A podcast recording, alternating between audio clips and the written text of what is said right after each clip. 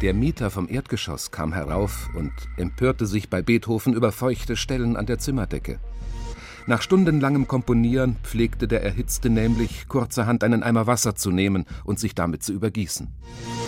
Okay, eine ziemlich ungewöhnliche Art zu duschen, die Ludwig van Beethoven da hatte. Kein Wunder, dass manche Nachbarinnen und Nachbarn da durchgedreht sind und dass der Komponist in seinem Leben öfter mal die Umzugskisten packen musste. Die skurrilsten Umzugsstories, die hört ihr jetzt in einer neuen Musikgeschichte.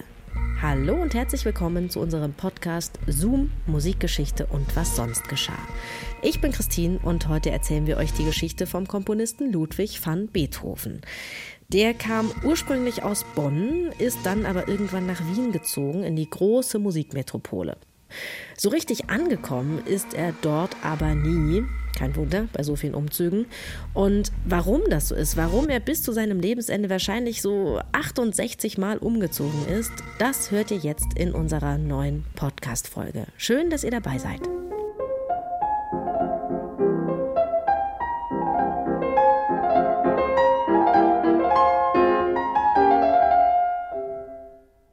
Schon bald nachdem Ludwig van Beethoven sich 1792 in Wien niederlässt, öffnet ihm sein glänzendes Klavierspiel die Salons der Wiener Aristokratie.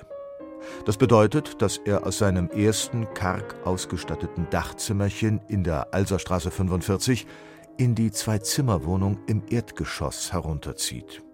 Sein Vermieter Fürst Karl Lichnowsky, ein großer Klavierliebhaber, wird nämlich sein Mäzen. Er gewährt Beethoven freie Wohnung, Verpflegung, die Pflege seiner Werke und regelmäßige 600 Gulden, solange ihm noch die passende Anstellung fehlt. Aber dies ist an Konventionen geknüpft, über die sich Beethoven schließlich beklagt. Nun soll ich täglich um halb vier zu Hause sein, mich besser anziehen, für den Bart sorgen und so weiter. Das halte ich nicht aus. Es kommt zum Fauxpas. Beethoven soll einem französischen General, der beim Fürsten zu Gast ist, neueste Kompositionen vortragen. Was er aber verweigert, aus patriotischen Gründen. In einer Nacht- und Nebelaktion verschwindet Beethoven aus dem Hause seines Gönners, der sich daraufhin von ihm distanziert. Außer einer kurzen Zeit in der Wiener Kreuzgasse ist der Genius jetzt längere Zeit gar nicht mehr zu Hause. Er macht ausgedehnte Konzertreisen nach Pressburg, Nürnberg, Berlin und nimmt Quartier in Gasthäusern.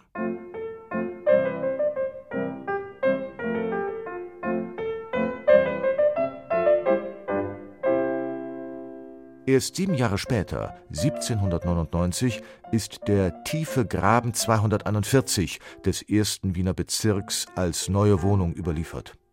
Doch Beethoven ist in Nöten, kann die Miete nicht bezahlen, worauf ihn sein Freund Karl Amender auffordert, zu einem vorgegebenen Thema Variationen auf einen Zettel zu schreiben. Der Hauswirt löst diesen bei einer Verlagsbuchhandlung ein und fragt später bei Beethoven begeistert nach, ob er noch mehr solcher Zettel habe.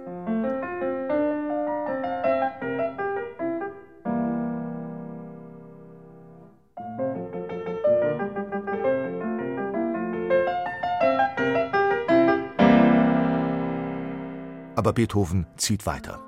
Erst nach Hetzendorf, wo ihn die Bauern als grauperten Musikanten kennen, der vergnügt mit Frack, Pantoffeln und Zylinder durch die Wälder streift, sich unter Bäume wirft und in den blauen Himmel schaut.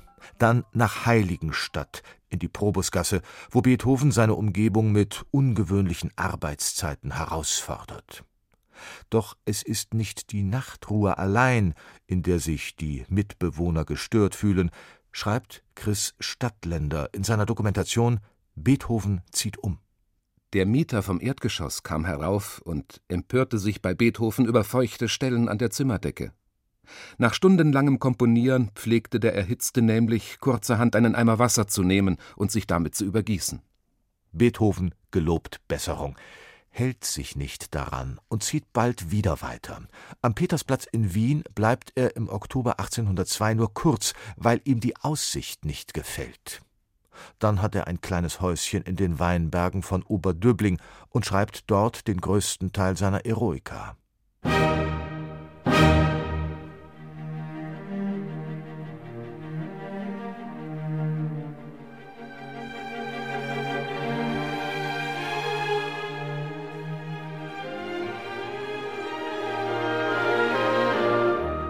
1804 hat Beethoven eigentlich seine Traumwohnung gefunden, beim Baron Pasqualati in der Wiener Mölkerbastei Nummer 8, vierter Stock, Blick über die Stadt bis zur Bergkette des Wienerwaldes.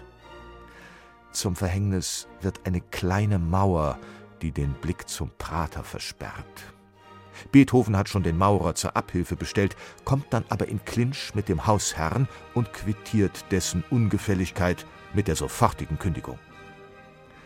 Doch eine bessere Bleibe findet Beethoven nicht. Von anderen Wohnungen, die er nur für kurze Zeit mietet, kehrt der Komponist, der in der Wiener Gesellschaft mittlerweile als Fürst der Töne gilt, immer wieder zu jener im Hause des Barons zurück. Aber so viel hat sich mittlerweile herumgesprochen, dass der Meister alle sechs Monate woanders wohnt. Die letzte Bleibe ist das Schwarzspanierhaus auf dem Alserstädter Glacis Nummer 200. Die dreißigste Wohnung im Laufe von Beethovens letztem Lebensjahr. Hier ist es, wo der Bettlägerige am 26. März 1827 zwischen vier und fünf Uhr die Faust in die Höhe ballt und dann seine Augen für immer schließt. Muss es sein? Ja, es muss sein.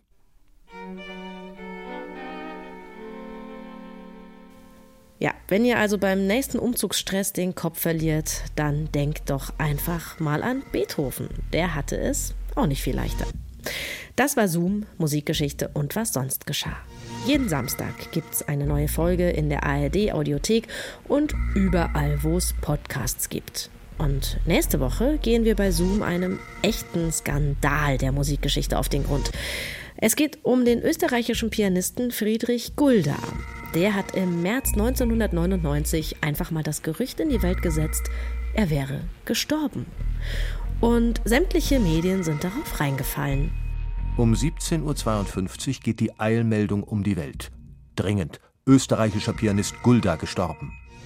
Angebliche Todesursache auf dem Zürcher Flughafen Schlaganfall. Wieso Friedrich Gulda sich diesen Spaß erlaubt hat, das erfahrt ihr nächsten Samstag hier in diesem Podcast. Bis dahin macht's gut und bleibt gesund. Eure Christine.